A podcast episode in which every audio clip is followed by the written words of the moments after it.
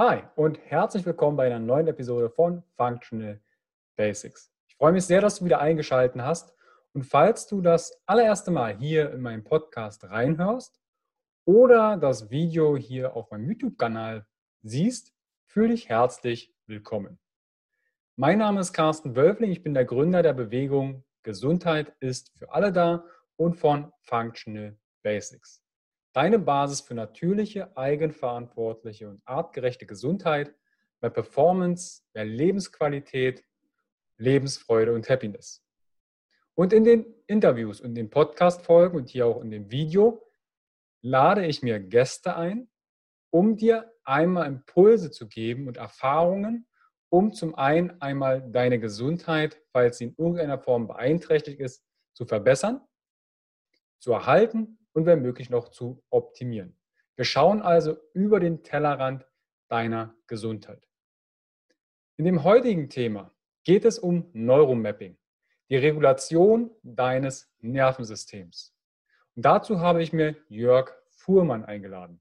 Jörg ist unter anderem Körper- und Gestalttherapeut, er ist Hypnotherapeut, Therapeut für holotropes Atmen, er hat jahrelang Lehraufträge an deutschen Hochschulen als Dozent durchgeführt, ist Speaker auf internationalen Fachkongressen und der Gründer des Freiraum-Instituts.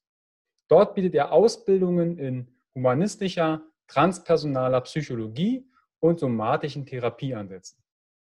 Und wir sprechen in der Episode unter anderem über Hochsensibilität, Spiritualität, wie hat sich dein Nervensystem evolutionär entwickelt, wir sprechen über Trauma und Starre, wie dein Körper damit umgeht und welcher Teil deines Nervensystems in der heutigen Zeit zu kurz kommt und was du dafür tun kannst.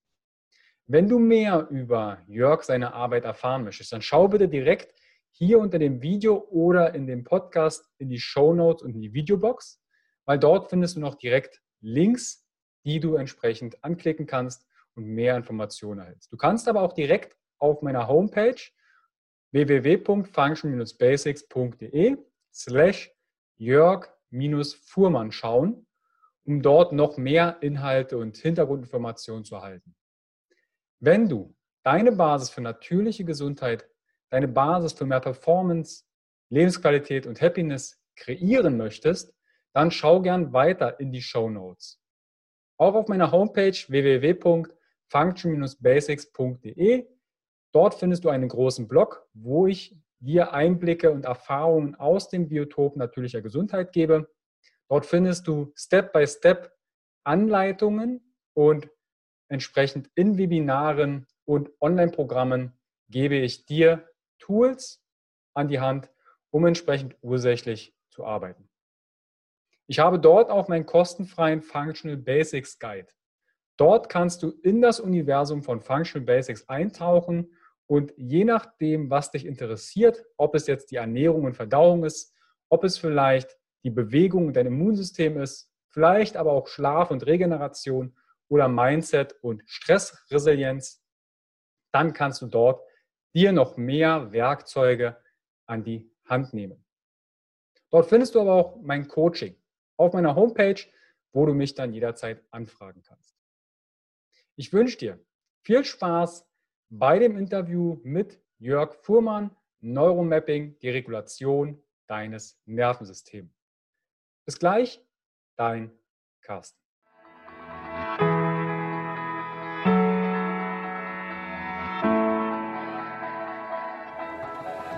Herzlich willkommen bei dem Podcast von Functional Basics, deiner Basis für natürliche, artgerechte Gesundheit, mehr Lebensqualität, Happiness und Performance in deinem Leben. Gehe mit mir, Carsten Wölfling, Coach und Speaker, Gründer von Functional Basics und dem Health Meeting, dem Biotop für mehr Vitalität auf den Grund und schau mit über den Tellerrand der Gesundheit. Warum? Gesundheit ist für alle da.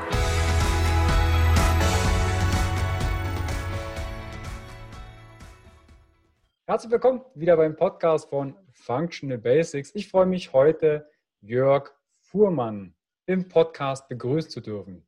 Grüß dich, Jörg. Ja, hallo Carsten. Wir haben ja heute ein spannendes Thema und zwar das Thema Neuromapping, die Regulation deines Nervensystems.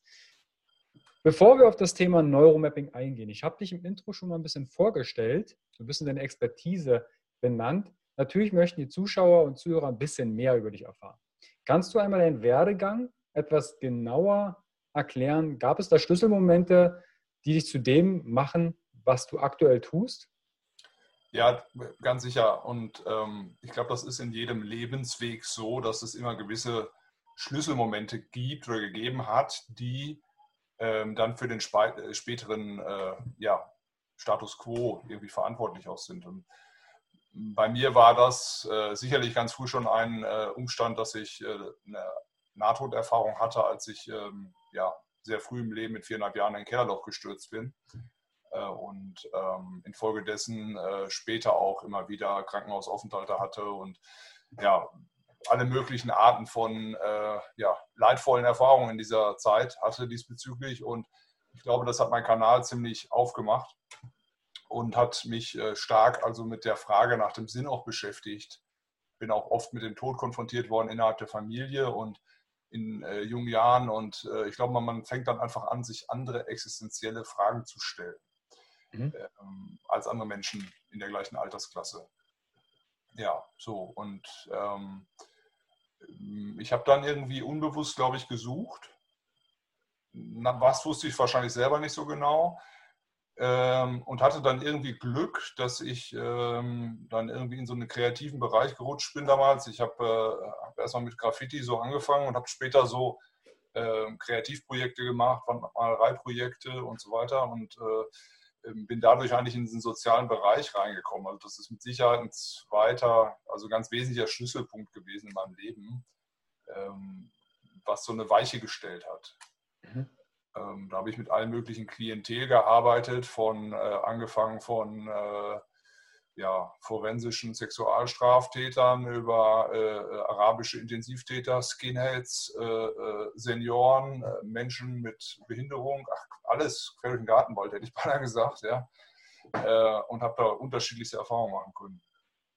Ähm, ja, dann habe ich äh, Zivildienst gemacht in einem Heim für Borderline-Patienten, anderthalb Jahre waren das, glaube ich, wenn ich es noch richtig im Kopf habe und äh, dann später noch irgendwie Praktikum in der Kunsttherapie, äh, ein Jahr. Also das waren so für mich so ganz wesentliche äh, Weichenstellungen. Und ähm, gleich zu Beginn meines Studiums habe ich dann äh, im Bereich ähm, äh, Suizidprävention und Krisenintervention, äh, das war so ein Zentrum in Dortmund, gearbeitet. Das war für mich ganz klar danach, dass ich in den therapeutischen Bereich rein will.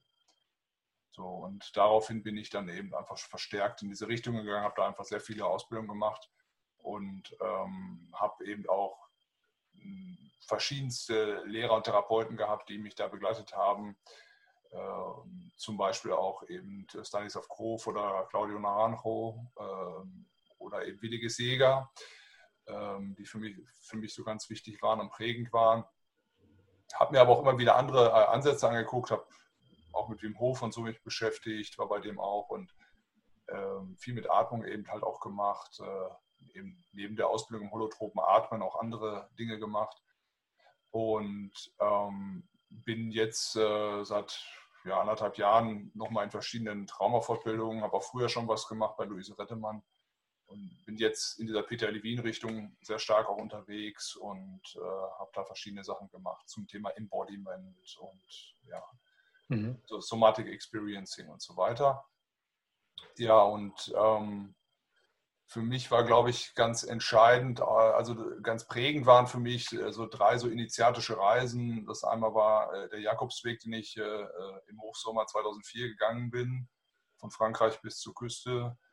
Ähm, dann eben eine ähm, mehrwöchige Reise nach Ecuador zu den Shua-Indianern, wo ich einen Initiationsritus mitgemacht habe, mehrere Wochen.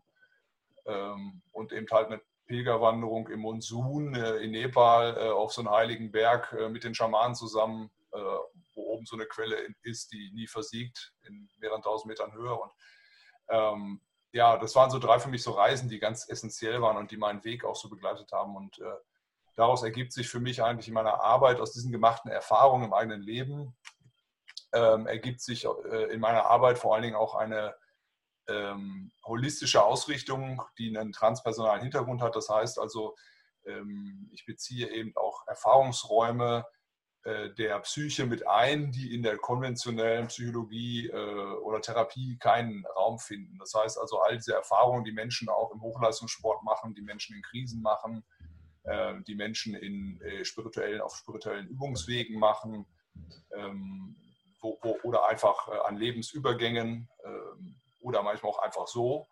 Mhm. Ähm, ja, wo einfach das Bewusstsein stark erweitert wird und ausgedehnt wird und da finde ich, äh, wird eigentlich das menschliche Potenzial in seiner Gänze überhaupt erstmal äh, spürbar und erfahrbar.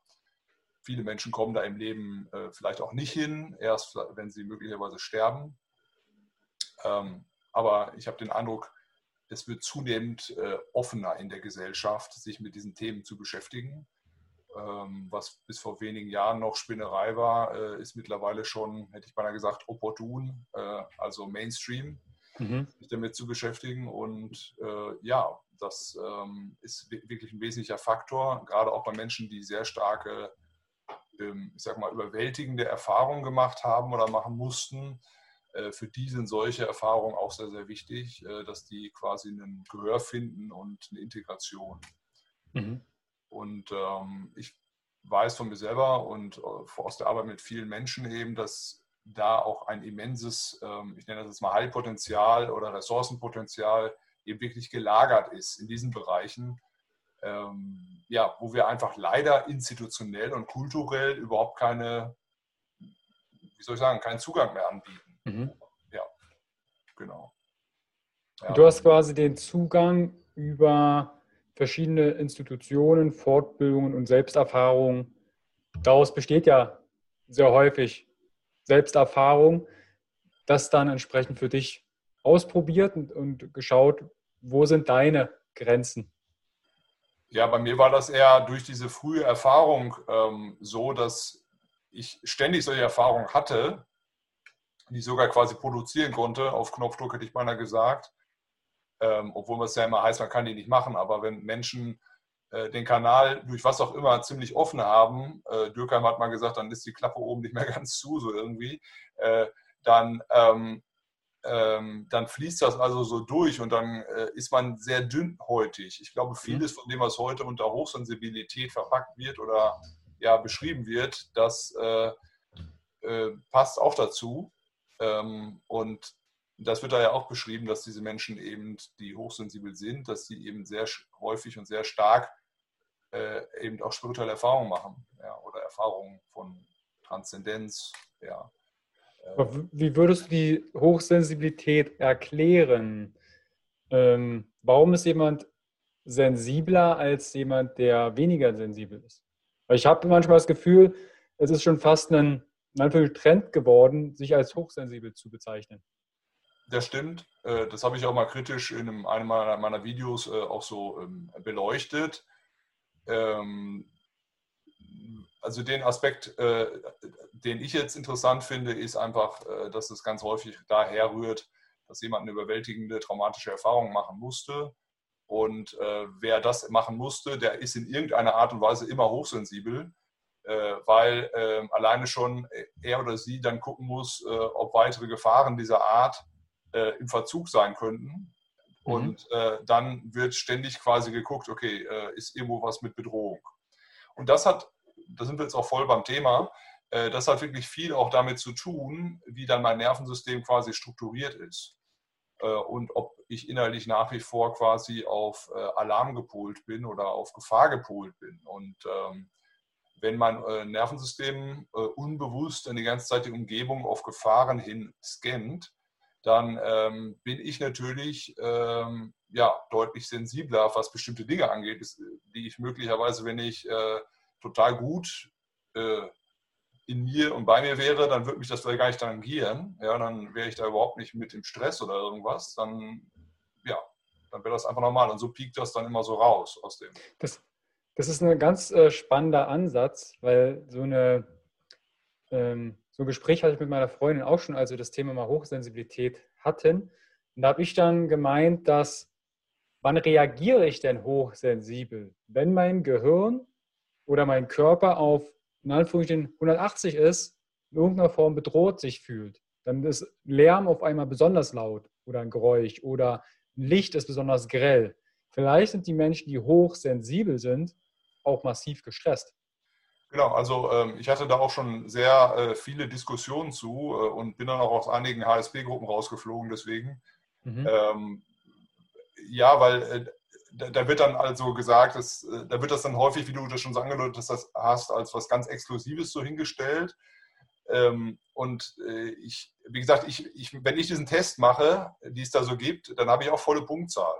Das heißt also, ich, ich kann mich da problemlos einkategorisieren. Äh, und zeitweise hat mir das persönlich auch ein Stück weit geholfen, damals, um was zu verstehen. Mhm. So, überhaupt erstmal was zu realisieren. Ja, stimmt, das ist so. Äh, und das ist auch so. Ah ja, und das ist bei dir auch so. Aha. Und bei, bei vielen anderen ist es ja auch dann eben nicht so extrem ausgeprägt. Und äh, das ist äh, erstmal schon mal eine Hilfe. Das ist so wie wenn du eine Diagnose von irgendwas kriegst und hast jetzt dann endlich so ein, so ein Etikett und kannst sagen, ach, das ist es. Ja, dann ja. ist ja gut. Aber das ist ja nur der erste Schritt für mein Verständnis. Ähm, mhm.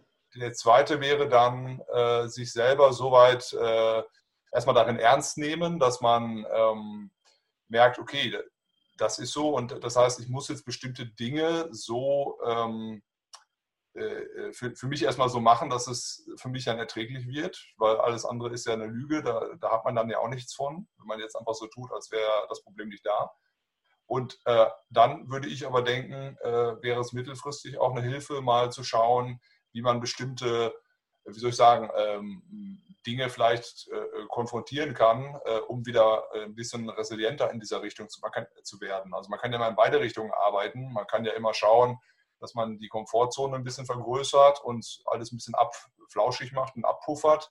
Mhm. Äh, und auf der anderen Seite kann man aber eben auch äh, äh, ja, sich ausdehnen, indem man die Grenzen erweitert. Dann macht man die Komfortzone am Ende des Tages auch größer. Ja. ja. Also um den, ähm, vielleicht einen abschließenden Satz zur Hochsensibilität. Ich habe manchmal das Gefühl, höher, schneller, weiter. Je höher ich sensibel bin, desto besser ist es. Aber ich habe das Gefühl eher, überhaupt erstmal sensibel zu sein für etwas. Wie ja. fühlt sich mein Körper an? Wie, ja. wie ist meine Achtsamkeit gerade in der aktuellen Situation? Mhm. Das ist kein Wettlauf nach, oh, ich bin wir machen ja. mal eine Hochsensibilitäts-Challenge. Mal gucken, wer am hochsensibelsten ja, ist. Ich denke, das, das, ist kein äh, aus, ausschlaggebendes Kriterium in der heutigen Gesellschaft.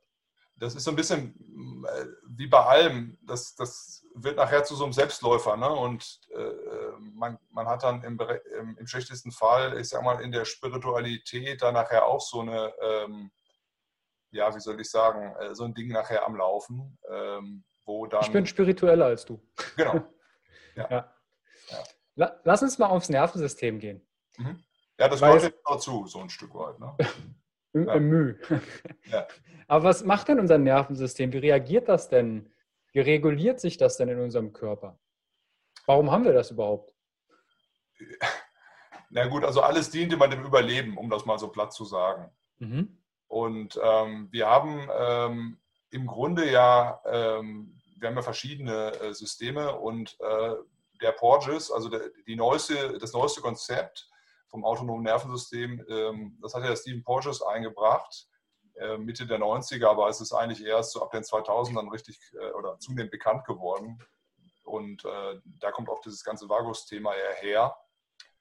Und er hat eben erkannt, dass das ANS, also das autonome Nervensystem, im Grunde nicht zwei Systeme hat, sondern drei Subsysteme und dass die im Rahmen der Evolution sich eben entsprechend äh, hierarchisch entwickelt haben und dass sie in dieser hierarchischen Entwicklung verschiedene Funktionen erfüllen. Mhm. Und äh, die erste, das erste Subsystem davon, das älteste, ist eben äh, dieses äh, dorsal-vagale System, was bei Lebensgefahr äh, angeht und was dafür sorgt, dass wir ähm, ja, im Falle von äh, äh, massiver Bedrängnis ähm, in diese Schockstarre, äh, Todesstarre hinein, Schockstarre hineingehen, also verhärten, uns eng machen und ähm, ja, alles runterregulieren. Äh, das ist ein Modus, der macht durchaus Sinn, äh, wenn man jetzt ähm, von einem Fressfeind bedroht wird und ähm, kommt nicht weg, dann oder selbst für äh, Wilhelm Reich hat mit äh, kleinsten äh, Organismen gearbeitet und hat da, diese Untersuchung damals gemacht und hat die dann mit irgendwelchen spitzen Gegenständen bedrängt, hat da reingepiekst und sonst was und hat dann festgestellt, die, die machen das eigentlich auch. Die kontrahieren auch, ziehen sich zusammen und, und äh, freezen. Mhm. Ja, und äh, also das kannst du im Grunde von, von unten bis ganz oben, also auf der Entwicklungshierarchie kannst du das äh finden, diesen Mechanismus. Das heißt, der muss irgendwie sinnvoll sein. Das dorsal-vagale, äh, das dorsal-vagale System. Genau. Hast du gemeint. Ja. Zählt da irgendwo der Sympathikus, Parasympathikus mit rein? Ähm, also das wollte ich, das habe ich gerade ja, äh, gesagt. Die zwei Systeme, die wir ursprünglich immer hatten, waren Sympathikus und Parasympathikus. Mhm. Das war so die alte Formel. Und im äh, äh, Bereich der Therapie hat man häufig gesagt, ähm, ja, wenn Leute mit Stress kommen und mit Burnout und sonst was, haben wir immer gesagt, ah ja, sie haben zu viel Stress, äh, sie müssen gucken, dass sie mehr ihren Parasympathikus aktivieren und äh, dann geht es ihnen besser. Mhm. Und das ist aber dann eben oft nach hinten losgegangen. Und äh, da hat man also noch kein Verständ, umfassendes Verständnis von diesen Mechanismen gehabt, A, und B, auch von Trauma noch nicht so viel verstanden. Mhm. So, und äh, der dorsale Zweig ist quasi, kannst du sagen, der älteste Zweig jetzt in diesem ganzen Bereich äh, und wird dem parasympathischen äh, mhm. Nervensystem mhm. im Grunde zugerechnet. Okay. Genau. Also es die drei Wege dorsal-vagale System und Parasympathik? Und, nee. Was nee, sind die anderen zwei? Also wir haben, wir haben, äh, das, jetzt das, das war jetzt erstmal das Älteste. Das ist mhm. dorsal-vagal und wird im Grunde, äh, also ist der hinterseitig verlaufende Vagusstrang. Ähm, der Vagus verläuft ja durch den ganzen Organismus und innerviert eben äh, sämtliche wichtigen Organe. Und er verläuft eben in zwei Strängen. Und ähm, Porges hat eben entdeckt, dass diese zwei quasi unterschiedliche Funktionskreise sind und unterschiedliche Funktionen erfüllen. Mhm. Das war jetzt der eine Teil. Und der zweite Teil ist der jüngste. Dazwischen mhm. liegt aber eben äh, das, was du jetzt gerade schon angesprochen hast, ähm, das sympathische Nervensystem. Mhm. Das wäre jetzt das zweite. Aber ich will noch was zu dem Ältesten sagen. Ähm, der, also diese Funktion, ähm, die ist wie gesagt total sinnvoll, wie alles sinnvoll ist, was da existiert, weil es dient dem Überleben. Äh, und äh, wenn man jetzt von einem äh, Raubtier verfolgt würde äh, in der Wildnis draußen äh, und man kommt nicht weg, äh, dann schaltet das System eben auf Todstellen um. Und Raubtiere brauchen, um zu töten, in der Regel diesen Bewegungsstimulus ähm, und fressen vielleicht auch nicht so gerne Aas oder so, ja, und äh, könnte ja vergiftet sein, was weiß ich, ja, so. und äh, dann, ähm, ja, dann wenden die sich möglicherweise ab und gucken nach was Interessanterem, was sich noch bewegt. Wenn das kennt man ja von einer Maus. Ne? Wenn eine Maus genau. von einer Eule gekrallt wird, dann stellt sie sich tot. Genau. Die Eule freut sich, yeah, es gibt was zu essen. Und dann wird die abgesetzt im Nest und dann, wenn die Eule nicht guckt, rennt die Maus wieder davon. Ja, Genau, ja, bei Katzen auch, ne? Gibt es. Hm. Genau. Äh, da gibt es halt jetzt noch ein Problem. Mhm. Äh, und das ist also ein größeres, äh, und das ist ähm, eben die äh, Thematik, die Säugetiere mit diesem Mechanismus haben äh, und eben auch wir, also die äh, höher entwickelten Säugetiere in dem Sinne, ja. Also, dass wir eben recht großes Herz haben, was einen gewissen Blutfluss braucht und wenn dieser Mechanismus eben diesen, diesen Shutdown macht, äh, besteht für so ein Säugetiere oder für eben Menschen immer also die Gefahr, äh, dass äh, die Pumpe hinterher nicht mehr ordentlich anspringt oder nicht mehr ordentlich funktioniert so, ne, und im ausreichenden Maße, dass es eben zu einem Herzinfarkt kommen könnte und infolgedessen zum Tod. Ich habe die Zahl jetzt nicht genau im Kopf. Ich glaube, bei Säugetieren sind das sogar, ist das, glaube ich, sogar 30 Prozent. Hm. Bin mir also mal nicht ganz sicher. Also quasi ja. aufgrund des, äh, ich sag mal, eines Notfall. Stressmomentes, Notfallprogramm, Körper schaltet sich ab. Ja. Also abschalten geht scheinbar ganz gut, nur das Anschalten beim Säugetier ist nicht mehr so easy. Genau. Bei Reptilien ist das halt anders. Ne? Die, die machen da diesen Freeze ja auch, äh, ich weiß nicht, Tage, Wochen, Monate lang, hätte ich beinahe gesagt, irgendwo da mhm. im, im, Eis oder wenn es kalt draußen ist, ne, da bewegen die sich ja fast gar nicht. Da ist dann das äh, Dorsale bei denen total an. Ne? Also die können das wesentlich besser anscheinend. Ähm, genau, was, was untersucht wird aktuell ist zum Beispiel, ähm, was, was ich auch wieder ein bisschen lustig finde, ist immer äh, das äh, Winterschlafverhalten der Braunbären, ja, mhm. weil die ziehen sich halt in ihre Höhle zurück und äh, haben zum Beispiel, äh, was das angeht, überhaupt keine Probleme, äh, haben auch keinen Muskelabbau oder irgendwas. Ja, und äh, da hat man jetzt schon dann die Hoffnung, wenn man das irgendwie verstünde, dass man da diesbezüglich vielleicht was entwickeln könnte, was dann den mhm. Menschen auch eine Hilfe, Hilfe, sein könnte. Ich hoffe, es kommen nicht zu viele Bären bei der Untersuchung zu, Schade, zu Schaden, aber äh, ja, so ist das eben. Ähm, ja, genau. Ähm, das, das ist so, äh, das ist so das. Und ähm, wir haben äh, das System darüber, was du jetzt gerade schon gesagt hast, ist eben das sympathische äh, System. Das ist eben das, was wir auch wieder brauchen, um aus dieser äh, aus diesem Freeze oder aus dieser mhm. dorsalen Starre wieder rauszukommen. Hm. Ja, das heißt, wenn du jetzt jemanden hast, der schon sowieso so runtergefahren ist von seinem System her, dass er ständig da unten rumhängt, mhm. das ist auch der Bereich, wo Menschen äh, dann dissoziieren zum Beispiel, der Dorsale. Ja, also, also erklär mal kurz dissoziieren. Ja, also wenn äh, wir Erfahrungen gemacht haben, die äh, zu schlimm sind, zu schwierig sind, zu belastend sind, zu überwältigend sind, ähm, äh, die einfach dann Ohnmacht auslösen, Hilflosigkeit und so weiter, dann ist eine weitere Funktion äh, des Überlebens ähm, ist eben die, dass wir diese schwierigen Aspekte äh, wegpacken, äh, wegdrängen, abspalten. Mhm. Das heißt, die sind dann vom Bewusstsein her nicht mehr zugänglich ähm, oder nur noch schwer. Ähm, man erinnert sich zum Beispiel dann nur noch an bestimmte, wenn man zurückdenkt, äh, in seiner Biografie erinnert man sich in bestimmten Lebensphasen irgendwie an nichts mehr oder hat nur noch irgendwie so eine schwarze Nebelwand oder so. Das ist so ein, so ein wahrscheinlich dann so ein Effekt. Und äh, mit dann eben bewusstseinserweiternden Techniken, sei es zum Beispiel Hypnose oder Atmung oder mit Substanzen und so weiter, kommen dann auf einmal diese Bilder, Erinnerungen etc. möglicherweise wieder zurück. So, und das ist halt eben äh, etwas, was jetzt nicht nur auf, ähm, ja, ich sag's mal, lebensbiografische äh, ja, Erinnerungen geht, sondern eben auch auf äh, tatsächlich auf den Körper. Das heißt, äh, wenn man bestimmte Erfahrungen gemacht hat, die, äh, es kann, kann äh, ein Sturz sein, ein Unfall oder ein Missbrauch oder eine Gewalterfahrung oder, oder, oder, wenn man das im Leben gemacht hat, dann kann es sein, dass man infolgedessen bestimmte Bereiche seines Körpers wie äh, weggeblendet hat und nicht mehr zugänglich hat. Also ähm, das ist dann immer so ein Stück weit wie unterkühlt, hätte ich beinahe gesagt. Man hat da keinen guten Zugriff mehr drauf, man, man ist da wie taub, man spürt da vielleicht nicht mehr viel. Ähm, das hat auch dann mit verschiedenen anderen Dingen zu tun, wie zum Beispiel, dass der Psoas sich verkürzt, dann hat man da nicht mehr so die Beweglichkeit drin. Ähm, das sind also so verschiedene äh, Faktoren, die da eine Rolle dann spielen. Und ähm, ja, ähm, das hängt alles mit diesem dorsalen Vagus zusammen.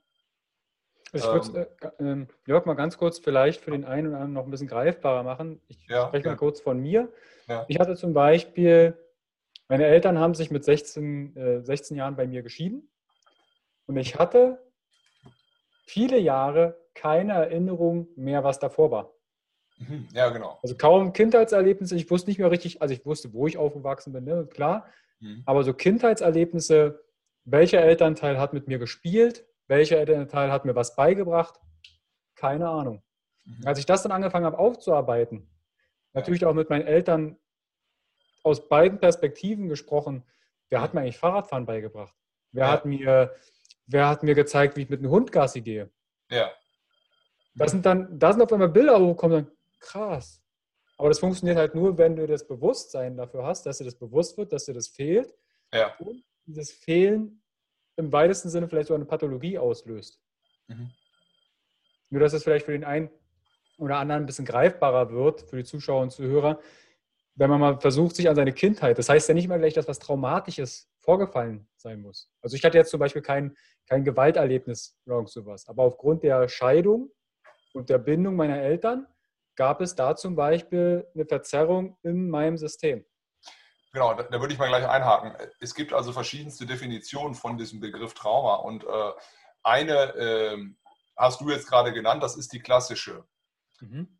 Ähm, es gibt auch andere, die sagt, zum, also die, eine ist zum Beispiel von Peter Levine, äh, der sagt eben also, dass ähm, Trauma ist letztendlich einfach eine Überwältigung im Nervensystem. Mhm. Ähm, so, oder äh, eine andere Form, eine andere Aussage ist von ihm, ähm, ist eine überwältigende oder schwierige Erfahrung in der Abwesenheit eines ähm, ja, empathischen anderen oder wohlwollenden Zeugen. Mhm. Mit, also, oder eines regulierten anderen Nervensystems, mit dem man diese Sache teilen kann und der dann mir hilft, mich selber zu regulieren. Mhm. So, und äh, das heißt also, eine, eine, Scheidung ist immer eine, für, für Kind und Jugendlichen äh, ist es immer eine Erfahrung von Überwältigung in irgendeiner Form, ganz klar. Ja, und äh, unter diesem Aspekt, äh, äh, das wird natürlich so nicht, ange, äh, nicht anerkannt von Fachleuten, von der Fachseite her, oder, oder weil dann müsste ja alles, da wäre ja jeder traumatisiert und dann könnte ja jeder eine Kassenleistung in Anspruch nehmen, das möchte man natürlich nicht. Deswegen wird das wahrscheinlich so nie durchkommen, aber von der Idee her ist diese Sache, ist die Aussage schon nicht, denke ich, nicht verkehrt, weil äh, im Grunde geht es äh, nicht um die, nicht hauptsächlich um das Ereignis, was passiert ist, sondern die Frage, wie wird etwas dauerhaft in meinem Körper pro, oder, und in meinem Nervensystem prozessiert und mhm. verarbeitet. Und wenn es eben nicht gut verarbeitet wird, sondern weiter in so einem Notfallmodus, ähm, wie in der Zeit eingefroren bleibt, mhm. dann äh, habe ich infolgedessen, ähm, wie soll ich sagen, einfach in diesem Bereich ein Defizit, beziehungsweise lebe unter dem, was eigentlich für mich möglich wäre oder unter dem Potenzial, was ich verwirklichen könnte, weil da ist ja immer die ganze Zeit die Handbremse angezogen. Ja. Ja. Mhm. ja. Das ist ähm, vielleicht auch für die Zuschauer interessant, sich da etwas zu reflektieren. Mhm. Wir haben jetzt also dorsal-vagale System beschrieben. Wir hatten den Sympathikus. Den Sympathikus haben wir jetzt, äh, muss ich nochmal mit anfangen. Mhm. Ähm, also das ist eben das darauf aufbauende, jüngere System, kann man sagen, ähm, was im Grunde bei Gefahr oder Bedrohung äh, anspringt. Das andere mhm. war ja jetzt quasi Lebensbedrohung, also das war das höchste Maß an Bedrohung und das ist jetzt das weniger, äh, ich sag's mal, bedrohliche. Das ist erstmal der Moment, wo ja, eine Situation sich anbahnt oder dann eben da ist. Aber man hat auch das Gefühl, im Rahmen der eigenen Bewältigungsfähigkeiten ähm, und Strategien kommt man mit der Situation irgendwie noch klar. Das mhm. heißt also, natürlich versucht man wahrscheinlich als erstes aus der Situation irgendwie rauszukommen, sprich fliehen, Flucht, Vermeidung. Und wenn das nicht mehr geht, versucht man irgendwie zu kämpfen. Mhm. Und ähm, da gibt es äh, ja, gibt's immer wieder so Videos, jetzt gerade auch im ganzen, äh, im Rahmen dieser ganzen Ausschreitungen, die jetzt gerade so weltweit passieren, habe ich wieder so ein, zwei so Clips gesehen, wo genau, wo man diesen Ablauf genau sehen konnte, wie dann jemand gegen eine Überzahl von Leuten versuchte, sich noch gerade irgendwie zu wehren. Und das ging dann nicht. Und dann kollabierte der ganze Organismus und schlug dann da auf, die, auf den Asphalt und war dann halt wirklich in diese Stachel reingegangen. Äh, ne? Und äh, ja, das, das sind eigentlich immer diese ähnlichen Mechanismen und Täter, jetzt die sowas dann, äh, ich sag's mal, öfter machen, dass die Leute dann ja, äh, drangsalieren, überfallen, missbrauchen etc., die, die wissen das. Ne? Die spielen also auch genau mit diesen Effekten, äh, dass äh, der Organismus im Falle X äh, eben in so eine Stachel, in so ein Freeze reingeht und das nutzen die also auch ganz gezielt äh, aus. Also mhm. das ist auch bekannt vom Straßenraub und so, also ähm, ja, vom Missbrauch sowieso es gab in Bochum lange so einen Fall, da lief, äh, lief so ein Typ rum, der hat da immer die Studentin da an dem, an dem Unigelände und äh, sich äh, äh abends da äh, gekrallt. Äh, und ja, über zehn Jahre irgendwie. und da hat man dann angefangen, also die Studenten, also zu trainieren auf, auf genau diese Situation, dass sie im Notfall nicht direkt in diesen Shutdown gehen, sondern mhm. mit Kampfsporttechniken quasi sich im, im verorten im Jetzt und in, mhm. im Sympathikus bleiben können. Und tatsächlich sind dann, ich glaube, ein, zwei Frauen von dieser Trainingsgruppe auch dann in diese Situation mit diesen Typen gekommen. Und sie sind da gut rausgekommen, konnten dann hinterher eine Täterbeschreibung abgeben. Mhm. Also es hat dann funktioniert. Deswegen, also ich kann äh, diesbezüglich gerade auch Frauen in der heutigen Zeit immer nur ermutigen, äh, mal in der Richtung was äh, zu machen. Vielleicht mal als so ein Tipp für, äh, ja, auch für die Praxis, ja. Mhm. Ähm, da gibt es ja so verschiedene Sachen, die dann auch im Alltag praktikabel sind, wie Wing Chun oder Krav Maga oder sowas. Äh, äh, da mal zu schauen und äh, das, ja, das ist auf jeden Fall eine Hilfe, um wenn es darauf ankommt, im Fall des Falles im Sympathikus äh, eben bleiben zu können und das zu nutzen zu können. Auf der anderen Seite ist es natürlich so, dass Menschen, ähm, das hat Porges auch immer kritisiert, äh, zu Recht finde ich, äh, dass unsere Kultur, ähm, wie soll ich sagen, äh, dem Opfer in der Regel wenig ähm, Sympathie äh, oder äh, Unterstützung bietet. Mhm. Meistens heißt es nämlich immer, warum bist du nicht, warum hast du dich denn nicht gewehrt oder warum bist du mhm. nicht weg? Und ähm, dieser, dieser Mechanismus des Todstellens, ähm, der verursacht bei den Opfern dann in der Regel massive Scham. Das ist auch etwas, was damit zusammenhängt. Und Scham und Ohnmacht, das hängt ganz eng zusammen. Und diese Scham, das, das wirkt sich also wirklich sehr chronisch, sehr dauerhaft aus. Ich konnte nichts machen oder mein Körper hat nicht äh, gemacht und so weiter. Ähm, beziehungsweise beim Missbrauch noch viel mehr, wenn dann Scham noch äh, äh, doppelt und dreifach, wenn dann noch äh, der Körper verursacht möglicherweise noch, noch äh, lustvolle Gefühle und so weiter. Das ist, erzeugt immense Ambivalenzen in den Menschen. Mhm. Ja, und äh, da ist zum Beispiel auch ganz wichtig, diese Starre zum Beispiel wieder zu würdigen, als zu sagen, okay, wenn ich mich vielleicht bei diesem Täter, der so viel größer war als ich, versucht hätte zu wehren, dann hätte ich vielleicht, wäre ich heute vielleicht in meinem Leben. Also hat dieser Shutdown gemacht, dass ich überlebe. Ja, das ist auch mal wichtig ähm, das auch nochmal wirklich zu sehen als, als eine Würdigung, auch, auch wenn es noch so schlimm dann war. Ne? Mhm. Ähm, und wenn ich jetzt also äh, den Sympathikus, ähm, ja, wenn ich das eben äh, schaffe, da rauszukommen, dann aus der Situation erfolgreich, dann wird es wahrscheinlich irgendwann passieren, dass mein System sich wieder reguliert und es mir wieder äh, anfängt besser zu gehen und ich wieder in einen ähm, ja, stabileren, zugewandteren Modus wechseln kann. Wenn das nicht mhm. klappt, dann wechselt er eben in den dritten Modus, den wir vorher hatten. Mhm.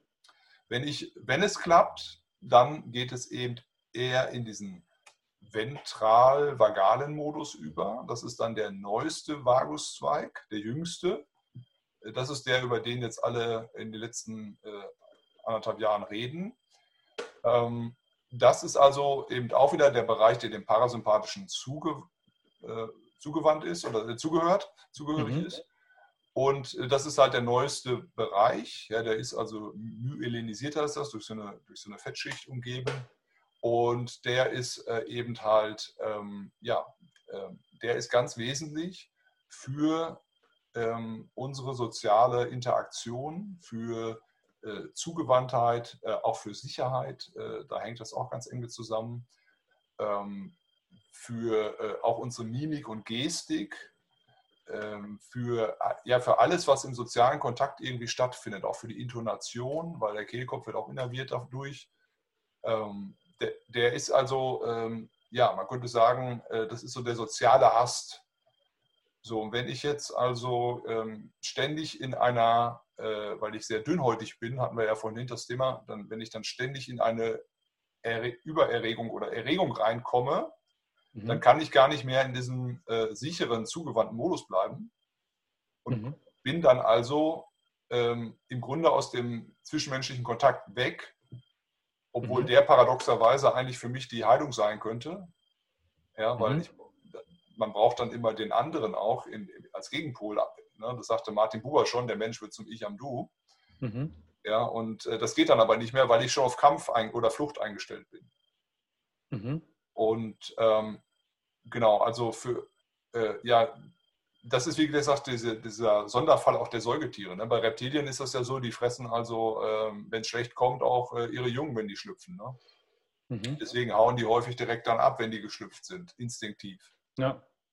Ja, und das ist bei Säugetieren eben anders. Die Säugetiere haben also eben diese, diese, dieses Thema der Bindung und ähm, sind einfach ja, sehr aufeinander angewiesen. Und so sind wir halt auch. Bei uns ist dieser ventrale Bereich eben noch, noch stärker ausgebildet, als das bei den Säugetieren der Fall ist. Aber das ist wahrscheinlich der Grund, warum wir äh, zum Beispiel so relativ gute Bindungen mit Säugetieren äh, eingehen können, obwohl sie zum Beispiel Prädatoren sind. Ne? Also äh, wie, wie, wir ja auch letztendlich, also Hunde, Katzen, äh, wir haben ja alle die Augen vorne und mhm. Äh, sind ähm, eigentlich ausgelegt, um Nahrung zu suchen und äh, ja, genau. zu, mal groß zu sparen, zu töten. Zu erlegen, genau. Ja. Sonst hätten wir die Augen wie ein Wellensittich eher an der Seite. Ne? Und äh, ja, genau. Ja. Ja, ja und. Also, ja, und da wir eben anscheinend diese gleichen Nervensysteme haben, äh, äh ziehen wir uns auch aber trotzdem an. Also obwohl wir mhm. teilweise sogar das gleiche Futter fressen, hätte ich beinahe gesagt. Ja. Spannend, ne? Also theoretisch, ja. ne, also ein Hund oder es gibt ja auch Menschen, die sich Wildkatzen oder ähnliches halten, mhm. dass da die Sympathie aufgrund ja. des ventralen vagalen Systems herrscht. Obwohl, ich sag mal, obwohl die eigentlich äh, Fressfeinde fressen werden. Genau, obwohl sie uns eigentlich auch fressen könnten. Und, und, obwohl sie uns, genau, sind Fressfeinde oder sie könnten uns auch noch fressen. On, on ja. top. Und trotzdem, das hat was damit, denke ich, zu tun, ja. Dann hm. lass mich das nochmal kurz zusammenfassen. Dorsal-vagales System gehört zum Parasympathikus-System. Ist dafür da, dass das in den Freeze-Modus schickt. Übertrieben, es entspannt den Körper dermaßen, dass du dich zusammensackst. Ja. Weil ich auch, ne, dass die Freeze, das ist spannend, dass der Freeze-Modus eigentlich ein Entspannungsmodus ist. Alles runterschalten, alles abfahren, abfallen. Dann haben wir alles, was äh, Sympathikus angeht. Kurzfristiger Stress, Äuglein auf, bluten die Extremitäten, jetzt geht's los, Action, ja. kämpfen und fliehen. Und dann haben wir quasi zum Vagussystem noch den ventralen vagalen System, auch wieder zum Parasympathikus, was uns, wie du sagst, einmal sozial macht. Diese Interaktion, dass wir nicht jeden essen und nicht jeden äh, direkt ähm, die Keule auf den Kopf packen.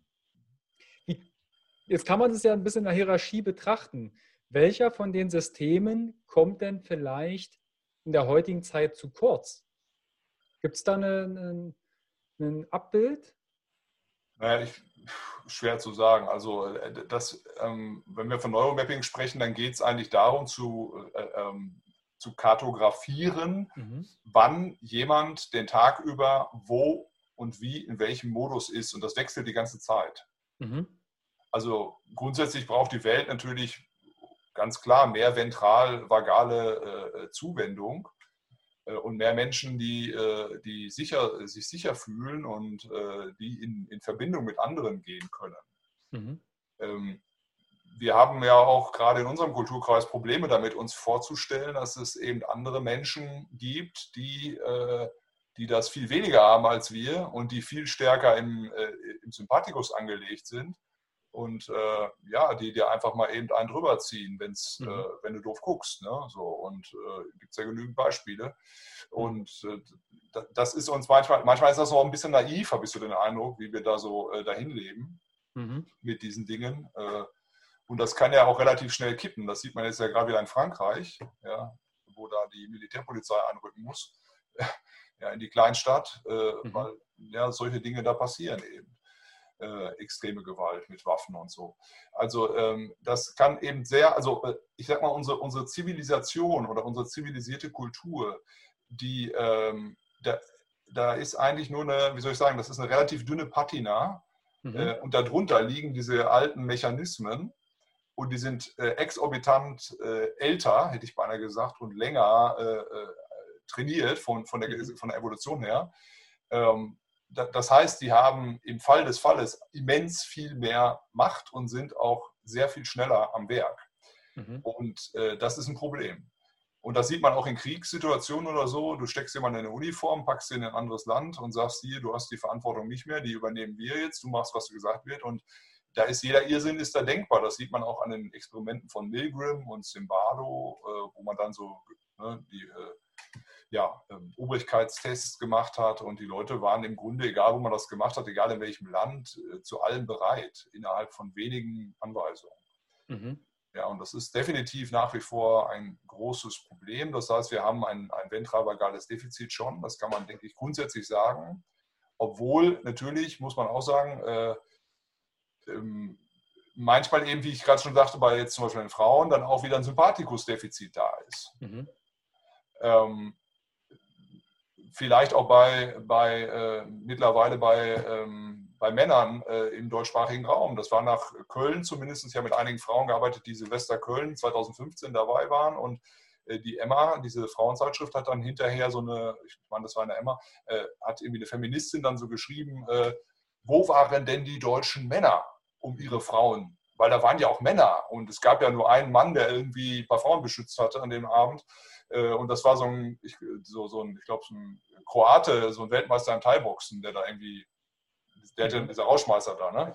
Ähm, der den Job nachher noch verloren hat. Deswegen, ja. Mhm. Äh, und da war mit Sicherheit zu wenig Sympathikus bei den deutschen Männern, die da waren. Ja, die immer mal recht mit gehabt, aber äh, das ist natürlich abtrainiert worden. Also wir haben das jetzt seit 30 Jahren oder 40 Jahren in der Pädagogik, dass man sagt, bei den Jungen, wenn der äh, ein bisschen Aggression zeigt, obwohl Aggression ja per se nichts Schlechtes ist, sondern es bedeutet ja nur etwas heranzugehen, äh, dass da quasi sofort gestoppt wird und gesagt, nee, das ist nicht gut. Das heißt also, äh, da war von Anfang an so ein Drill auf äh, ventral-vagal und deswegen hat man also ganz viel auch äh, denke ich, mit Männern, jungen Männern gerade auch zu tun, die auf so einer Sinnsuche sind, die so äh, ein Stück weit auch, ähm, ja, man kann schon sagen, verweichlicht sind einfach. Ne? Und äh, die, die einfach, ja, dieses nach vorne gehen und so im Leben, die das nicht haben.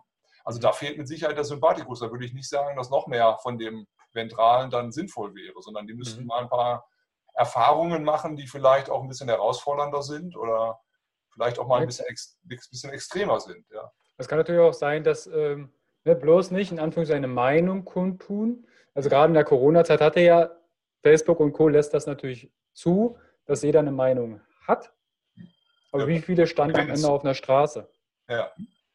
Und das, das ist dann vielleicht eher dorsal-vagales System. Totstellen.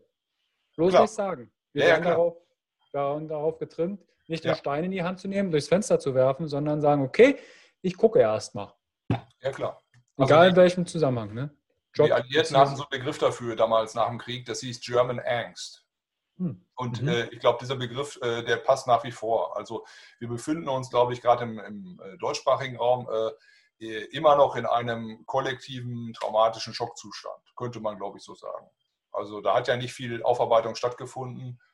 Und ähm, wir wissen aus der ganzen epigenetischen Forschung und so weiter auch, dass diese Sachen Generationen an Generationen an Generationen weitervererbt werden äh, und dass dann wirklich Gene abgeschaltet werden und so weiter. Und äh, das hängt in den Organismen auch drin. So, und äh, das ist, ähm, ja, das, das ist wirklich ein Thema und ich glaube auch dann die zusätzlichen Bilder, die ständig über die Medien und so vermittelt werden, dass da auch immer solche Sachen wieder reaktiviert werden. Ja. Mhm. Was mir jetzt zum Beispiel noch einfällt, ist bei äh, überhaupt dem Stresssystem, ist ja die ähm, HPA-Achse. Mhm. Stimmt. Dass die ja ständig befeuert wird. Genau. Und ähm, der eine also ich habe dazu schon mal eine Podcast-Folge gemacht zur HPA-Achse, dass Cortisol ja auch immundepressiv wirkt. Ja. Das natürlich dann, wenn ich eine Entzündung habe oder ein Virus oder und, und, und, oder eine Verletzung, liege im Krankenhaus in der Wunde, dass, wenn ich Stress habe, das Ding nicht zuheilt. Zumindest ja. nicht so optimal, wie es eigentlich die Evolution vorgesehen hat. Ja, genau. Also da läuft ja vieles nicht optimal. Äh, ne, die Amygdala ist dann äh, auch ständig im Alarmmodus und sieht überall Gefahren, wo keine sind. Ne, das wäre mhm. jetzt wieder die, äh, wäre jetzt wieder die andere Richtung. Also könnte man ja sagen, Hochsensibilität haben eine sehr aktive Amygdala. Könnte sein. Nach der die, jetzt, ja, die, Hypothese, die Hypothese stellen wir mal auf. Wäre mal eine Untersuchung wert. Ja. ja. Ähm, obwohl das ja, also HSP ist ja auch nicht, wie gesagt, nicht, nicht, nicht, jetzt nicht nur schlecht oder so. Ne? Also ich, mhm. ich habe da auch viele, viele Dinge äh, auf einer feineren Ebene mitgekriegt, gespürt, gesehen. Äh, ja, auch oft äh, Dinge vorzeitig mitgekriegt und hinterher stellten die sich raus, dass es sich dann so und so auch ereignet hat. Ähm, also das ist ja nicht, nicht nur Vor- und Nachteil. Mhm. Also ich, ich, schwierig ist immer, wenn man aus diesen ganzen Sachen eine heilige Kuh macht oder ein Dogma, dann wird es schwierig, finde ich. Ja. Ne, ich sag mal, ohne jetzt drauf äh, rumzureiten, aber wenn es dann ein Marketing-Label bekommt ja, ja. Ähm, und ein Aufkleber auf der Visitenkarte steht dann, ich bin hochsensibel, Hochsensibilitätscoach, hm, weiß ich nicht, was man davon halten sollte. Aber das ist ja gar nicht das Thema. Wie läuft denn so ein Neuromapping ab? Ja, gut, also wir sind da ja mittendrin jetzt schon, könnte man mhm. sagen. Das geht erstmal darum, dass jemand überhaupt erstmal kapiert, äh, auf was habe ich überhaupt zur Verfügung? Mhm. Also, wenn du jetzt im Auto das Fahren lernen willst, musst du auch erstmal verstehen, wofür ist das Lenkrad, wofür ist der Schaltknüppel. Jetzt mal ganz doof gesagt. Also, bei den meisten ist das eine ganze Weile vermute ich mal her, dass sie das gelernt haben. deswegen hat man das vergessen. Aber wenn man mal daran erinnert, sich, wie das in der ersten Stunde war, man hat dann äh, irgendwie entgeistert immer zum Fahrlehrer geguckt, wie der dann da äh, schaltet, äh, fährt, lenkt, Musik einstellt und sich, noch, sich, mit dir noch unterhält. Ja. War alles unvorstellbar, weil du so beschäftigt warst. Und so ist das hier auch. Also es geht eigentlich ein Stück weit darum, erstmal die Basics so zu verstehen. Aha, diese Modi gibt es eben. Mhm. Und ähm, dann eben äh, zu realisieren, wann bin ich in meinem alltäglichen äh, äh, Prozedere im Alltag wo, in welchem mhm. Modus. Und welche Schlüsselsituationen haben im Grunde mich quasi äh, in die jeweiligen Modi reingeschubst, ja, mhm. reingetriggert, könnte man sagen. Und äh, dann eben weiter zu analysieren, das kann man auch mal in der Tagesrückschau so machen.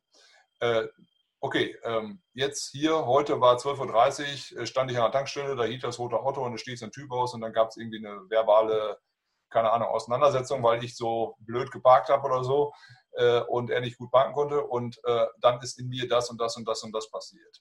Mhm. Okay, und dann mal zu, genauer zu gucken, okay, nicht nur, ja, das war so, sondern mal zu gucken, was genau hat es jetzt ausgelöst? War das die, der Blick von dem? War das überhaupt seine, einfach nur seine Statur? Oder was der anhatte? Oder mit welcher Intonation der gesprochen hat? Oder was der inhaltlich gesagt hat?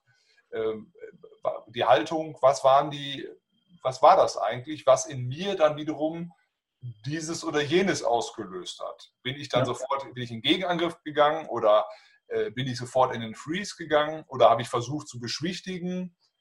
Äh, so irgendwie. Ne? Und, und, das im Grunde zu, äh, ähm, ja, immer wieder Tag ein, Tag aus zu filetieren und zu analysieren. Ja. Und dann entsteht nach mehreren Wochen, wenn man das durchzieht, ein Verständnis, wie mein Nervensystem äh, kartiert ist oder äh, geprimed ist, würde man auch sagen, und wie es dann im Grunde funktioniert. Mhm. Und wie es, also was es macht, äh, um zu überleben oder mich am Funktionieren zu halten. Und wenn ich das erstmal verstehe, mhm. dann kann ich auch besser verstehen, wie ich in Stresssituationen eben, äh, eben reagiere oder ungünstig agiere. Ja, und äh, wie es möglicherweise besser sein könnte und was es da vielleicht auch braucht oder wo ich meinen Fokus anders hinrichten muss. Mhm. Schwieriger wird es natürlich noch, wenn man jetzt so Aspekte mit reinnimmt, ähm, wie zum Beispiel jetzt, was ich sagte, dass man über die Mimik zum Beispiel selber äh, äh, bestimmte Dinge beim anderen hervorruft. Mhm. Das heißt, wenn man die Mundwinkel mal schnell nach unten hat äh, mhm. und guckt, als wenn es nur acht Jahre nur gerechnet hätte, dann äh, ähm, verursacht man dem anderen auch eine entsprechende ähm, Resonanz der andere sieht das, äh, stellt dann sein Nervensystem automatisch, äh, stellt sich darauf ein. Da muss irgendwie was sein, vielleicht auch eine Gefahr, die ich nicht mitgekriegt habe. Das heißt, er ist schon irgendwie vorsichtig. Und dann ähm, äh, kommt von dem aus schon eine gedämpfte Antwort, sage ich mal, oder eine Reaktion, die vielleicht irgendwie nicht so ganz vagal ist. Man ist dann also, ähm, man ist dann verwundert, wieso es jetzt zu so einer Antwort kommt in dem Moment. Und das hat eben aber dann vielleicht auch was mit einem selber zu tun weil wir sind halt soziale Wesen. Mhm. Ja, und das ist also auch nochmal so ein, so ein Aspekt. Und da gibt es natürlich zusätzlich on top, das muss man auch noch dazu nehmen, äh, gibt es noch Zwischenzustände, die hatten wir jetzt gerade noch gar nicht so angesprochen, also mhm. Mischformen. Mhm.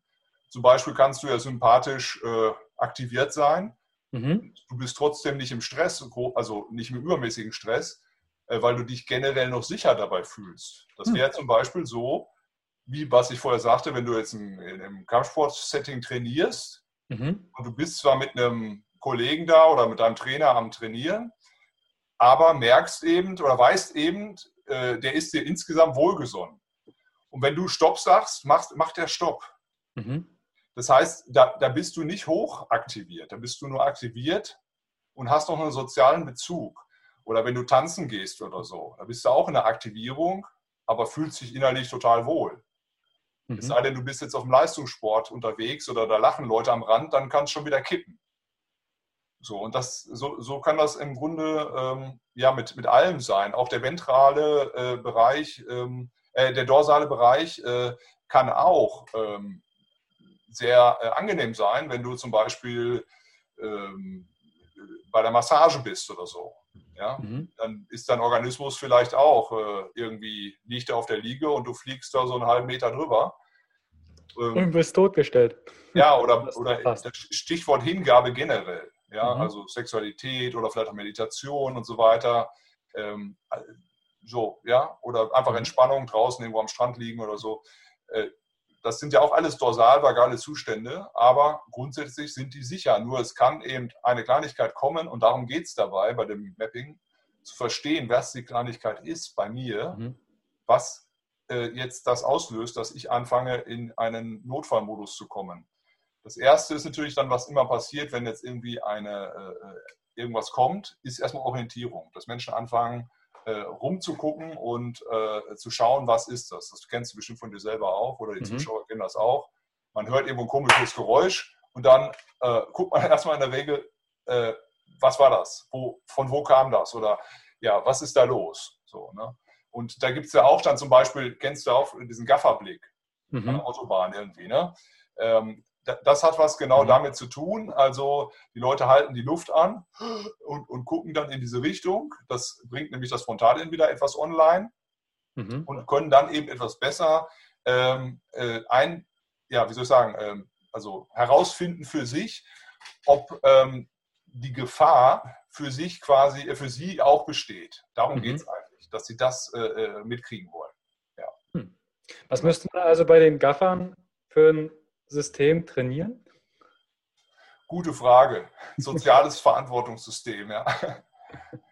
Also wir haben quasi über Neuromapping gesprochen und die, was mir gerade noch für ein Gedanke kam, ist, das habe ich vom, äh, von einem lieben Freund, äh, Ronny Dabischer, er hat mal zu mir gesagt, wenn du dich mehr als 30 bis 60 Sekunden an einer roten Ampel aufregst, das rot ist, liegt das nicht an der Ampel. Ja, nee, klar. Ähm, Absolut. Und wenn du dann einen halben Tag noch den Leuten davon erzählst, dass du an der roten Ampel standest, dann liegt ja, das nicht genau. an der roten Ampel. Genau, also das, das hat irgendwie was mit deinem inneren Bewertungssystem zu tun und dem Stress, den du damit dann irgendwie hattest. Ne, ja. Ja. Wie kann ich denn jetzt am besten noch mein, um da noch einen, einen Rahmen zu schaffen, wie kann ich denn am besten mein Nervensystem regulieren? Gerade so vielleicht das ventrale vagale System. Ja, also ähm, das Wichtigste ist, würde ich sagen, das A und O ist, zu verstehen, wie ich gepolt bin, mhm. wann ich das mache, wo ich das mache, vor allen Dingen, mhm. ähm, bei wem, mhm. mit wem, ne, weil das möglicherweise passiert das Gleiche ähm, an einem ganz anderen Platz mal oder mit einer ganz anderen Person oder mit einer ganz anderen Person eben nicht. Mhm. Also diese Unterschiede herauszufinden und das, da kannst du eine Idee dafür kriegen oder ein Gespür dafür entwickeln, äh, was ist denn der Schlüssel oder der, der, der Triggerreiz, äh, der das auslöst. Was drückt deinen Knopf, könnte man sagen. Mhm. Mhm. Und wenn man das also mit anfängt zu verstehen, was ist der, ähm, ja, was ist der auslösende Moment oder der Faktor, dann hat man natürlich eine Chance, einen Schritt weiter zu gehen, möglicherweise auch zu verstehen, zum Beispiel, ah, wo kommt das her? Mhm. Und dann hast du eben auch die Möglichkeit, mit Achtsamkeit oder Bewusstsein im Hier und Jetzt zu bleiben. Weil hier und jetzt ist nur möglich mit dem ventral-vagalen Modus. Mhm. Wenn du äh, meditieren willst, dann brauchst du den an. Wenn du äh, bei der Meditation, das machen ja viele, dann im Retreat oder sonst wo, dann werden so Sachen gemacht wie äh, sich nicht angucken dürfen und schweigen für sieben Tage oder so. Ich habe das ganz oft gemacht früher. Und mhm. ich weiß, wovon ich rede, weil ich habe das dann auch, diesen Mechanismus dann auch gehabt. Also äh, dann wird eben das, äh, äh, das Alarmsystem möglicherweise getriggert, weil dir die soziale Mimik von den anderen fehlt. Und dann fängt die Projektion an und dann ist man im Stress.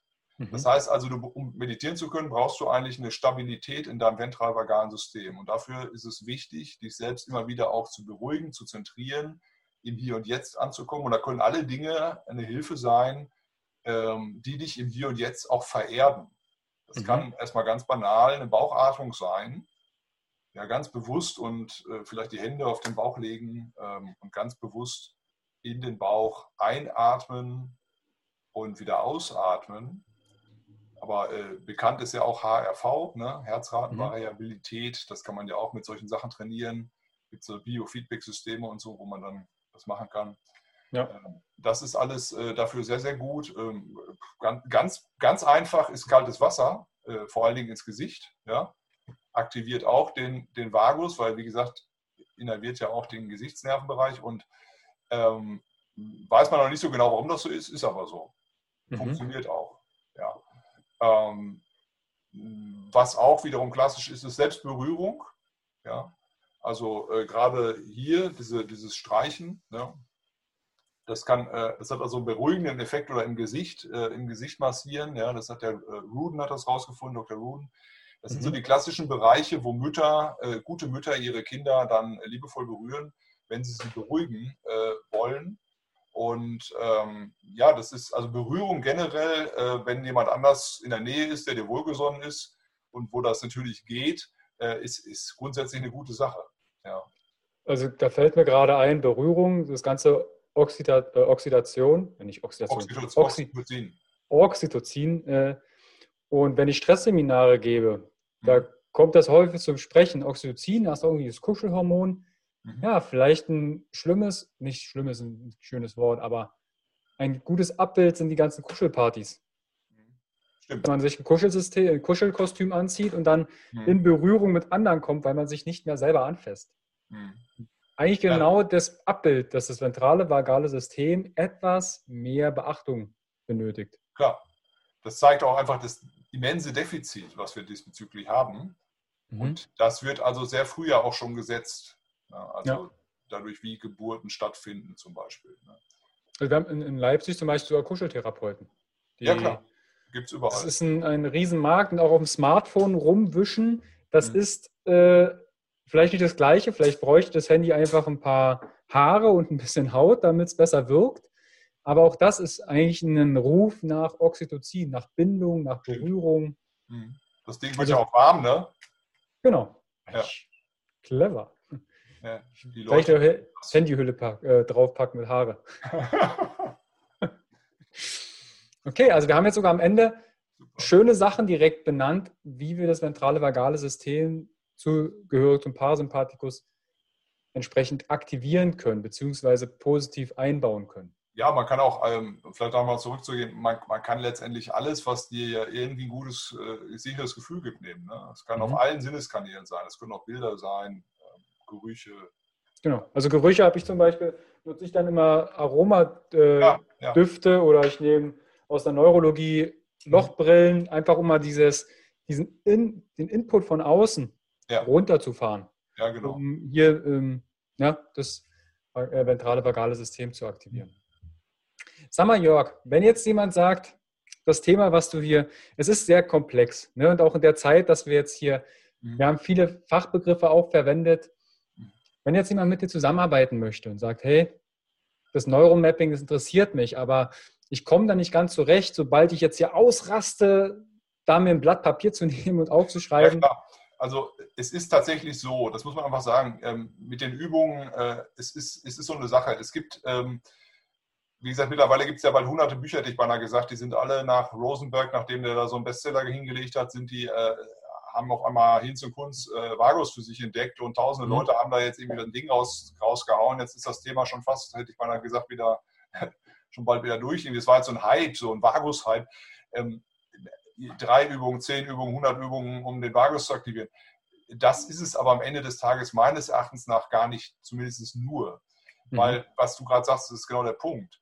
Äh, Wenn es dann eng wird mit einem bestimmten Ding, dann fällt einem das häufig nicht ein, dann macht man es nicht, äh, dann ist man gar nicht in der Lage, es zu machen. Und deswegen äh, ist ganz wichtig, dass unser System an diesen neuralgischen Punkten, an einem bestimmten Punkt, äh, lernt, diese Koregulation anzunehmen von einem regulierten System, was auch da ist. Und da fängt dann mein Job an. Mhm. Ja, also dafür muss, du brauchst jemanden, der mitkriegt, wo du gerade bist in deiner Kartierung und der dich vielleicht auch darauf hinweist, weil selber kriegst du es ja häufig gar nicht mit oder nur in der Rückschau. Das ist schon mal gut, wenn man es in der Rückschau mitkriegt, dann kann man es hinterher vielleicht dann zunehmend eher. Aber es gibt einfach auch Lebensthemen, die sind so hart oder so tief drin oder verankert oder verbuddelt. Ähm, da braucht es dann durchaus jemanden, der da mal äh, hin, mit einem gemeinsam hinschaut, äh, was, ja, was denn da los war. Und wenn dein System halt so ein Reset erfährt, das ist so ein bisschen wie, äh, wenn du da den Knopf drückst, äh, den Reset-Button drückst, ja, mhm. äh, und erfährt, aha, äh, ich kann es ja doch regulieren und so weiter, dann ja, wird es meistens schon angenehmer. Ja, das kann ich jedem empfehlen. Sich da, ich habe auch immer einen Coach oder einen Trainer seit den letzten sechs Jahren immer parallel an der Seite, der auf mein, auf mein Wohl und Gut äh, schaut. Mhm. Als Beispiel, als ich mich mit dem Thema innerer Kindarbeit beschäftigt habe, mit mhm. Stefanie Stahl, mhm kennt der eine oder andere vielleicht das Buch und das Workbook. Und es gab immer einen Moment, wenn es um meinen Vater ging, habe ich das Buch zugemacht, gesagt, okay, ich gucke da morgen mal rein. Mhm. So typische Vermeidungssituation, wo der Körper uns versucht zu schützen. Mhm. Und dann habe ich mir auch gesagt, weißt du was, ich kann fünfmal um das Buch rum, rumlaufen und nicht weitermachen. Ich suche mir jetzt jemanden, der mir da Unterstützung gibt. Klar. Und so ging das dann innerhalb von drei Sessions sehr mit vielen Tränen und Co. verbunden, wo ich dann sage, okay, dafür haben wir entsprechend ja. das, ich nenne es mal Fachpersonal, die dich durch diesen Werdegang durchgeleiten, den Rahmen stecken. In Deutschland hat das manchmal immer noch so ein Geschmäckle für viele. Ähm, ich weiß nicht, woran das genau liegt. Ich habe manchmal die Idee, das liegt mit dem Eugenik-Programm zusammen, dass wir da immer noch so eine Befürchtung haben, oh Gott, ich darf bloß nicht äh, im Bereich der, der Psyche oder Seele ein Problem haben, äh, weil das bin ich gefährdet. Keine Ahnung, das ist meine These, ob das so ist, weiß ich nicht. Aber ja. man sieht auf jeden Fall in anderen Ländern ähm, rund um Deutschland oder auch in Übersee und so ist das völlig anders. Da ist das total selbstverständlich, dass man äh, neben zig Experten für den Körper auch verschiedene Experten hat für äh, den emotional-seelischen, äh, psychischen Bereich. Ja. Jörg, wenn jetzt jemand mit dir zusammenarbeiten möchte, wie mhm. kann er dich denn kontaktieren? Das ist relativ einfach. Äh, www.freiraum-institut.ch mhm. Oder eben dann halt, also da ist eine E-Mail drauf, info.freiraum-institut.ch. Genau. Und ansonsten bin ich eigentlich so ziemlich überall äh, vertreten. Ähm, ich habe auch mehrere Infobroschüren, eben mhm. ich mache Ausbildung äh, zur Ausbildung oder zur Einzelarbeit. Ich arbeite nach einem Intensivkonzept, das heißt, die, Leute kommen zu mir in der Regel von weiter weg, also viele aus dem weiteren Ausland auch. Ähm, und sind dann also hier vor Ort und wir machen dann eben eins zu eins äh, Intensivtage, wo ich dann mit den Leuten quasi punktuell hier arbeite. Ich mache auch Workshops hier und da mal was. Ja, Genau. Wenn, wenn du sagst, hier, hier arbeiten, wo, also wo sitzt am Bodensee ist das hier. Äh, ich bin Deshalb der, auch CH. Ja, ich bin auf der Schweizer Seite vom Rhein. Äh, ne, Blödsinn, auf der deutschen Seite vom Rhein, aber es ist die Schweizer Enklave. Stadt am Rhein ist das. Ja, das mhm. ist ein Steinwurf von Radolfzell und Singen weg quasi. Mhm. Ja. Okay, nur, dass die ähm, Zuschauer und Zuhörer sich ja. dich zuordnen können örtlich, wenn sie jetzt vielleicht mit dir zusammenarbeiten würden und für Ort sein möchten. Mal so einen ersten Impuls oder so kann man auch online mal machen, das geht auch. Aber ich arbeite eben viel körperbasiert und da macht es dann schon Sinn, wenn die Leute hier hinkommen. Ja. ja. Findet, also alle Kontaktdaten findet ihr natürlich auch in den Shownotes in der Videobox. Direkt zum Anklicken, dass ihr mit dem Jörg Kontakt aufnehmt. Ansonsten bleibt mir an dieser Stelle nur zu sagen, abonnieren, kommentieren, teilen, Jörg kontaktieren, eine Glocke abonnieren ich leihe gerade alles runter, was man mit Social Media so anleihen, angeben und anklicken kann. Und ja, Jörg, ich danke dir vielmals für dein Wissen, für deine Zeit und auch für die tiefen Einblicke in unser Nervensystem und ins Neuromapping. Ja, danke, Carsten. Danke dir auch für die Einladung. Hat mich sehr gefreut und schön, dass wir es geschafft haben. Ja. Mir geht es jetzt ja auf Hochtouren weiter nach dem Lockdown. Ja. Ja. Cool. Okay. Ja. Jörg. Alles Gute. Alles Gute. Gute den Zuschauern und Zuschauerinnen. Ja, tschüss. Bis bald. Ciao. Hi und vielen lieben Dank für dein Vertrauen und deine kostbare Zeit. Mit dem Podcast von Functional Basics schiebe ich meine Gesundheitsrevolution Gesundheit ist für alle da weiter an. Wenn dir die Folge gefallen hat, dann bewerte meinen Podcast gerne bei iTunes. Du hast kein iTunes? Kein Problem. Mach einen Screenshot vom Podcast und teile diesen gern in Social Media, wie zum Beispiel Instagram und verlinke mich mit functional.basics und nutze den Hashtag Gesundheit ist für alle da. Teile gern den Podcast und Gesundheit mit deinen Freunden und Bekannten. Warum? Gesundheit ist für alle da. Du hast Anregungen für weitere Folgen oder Fragen? Dann schreibe gern an info at functional-basics.de mit dem Betreff Podcast und ich melde mich sehr gerne bei dir zurück. Du wünschst dir mehr Gesundheit, Lebensqualität und Performance im Beruf und Leben? Dann unterstütze ich dich als Coach sehr gerne. In den Show Notes findest du einen Link, wo du dein kostenfreies Beratungsgespräch mit mir vereinbaren kannst. Du bist Unternehmer möchtest mehr über die Gesundheit und Performance für deine Mitarbeiter erfahren oder organisierst Events? Als Speaker und Trainer gestalte ich für dich interaktive und abwechslungsreiche Seminare, Workshops und Vorträge rund um artgerechte Gesundheit und Performance. Du möchtest von zu Hause mehr über deine Functional Basics erfahren? Dann melde dich für meinen kostenfreien Functional Basics Guide an und erhalte noch mehr Einblicke in die Welt natürlicher, artgerechter Gesundheit und Performance.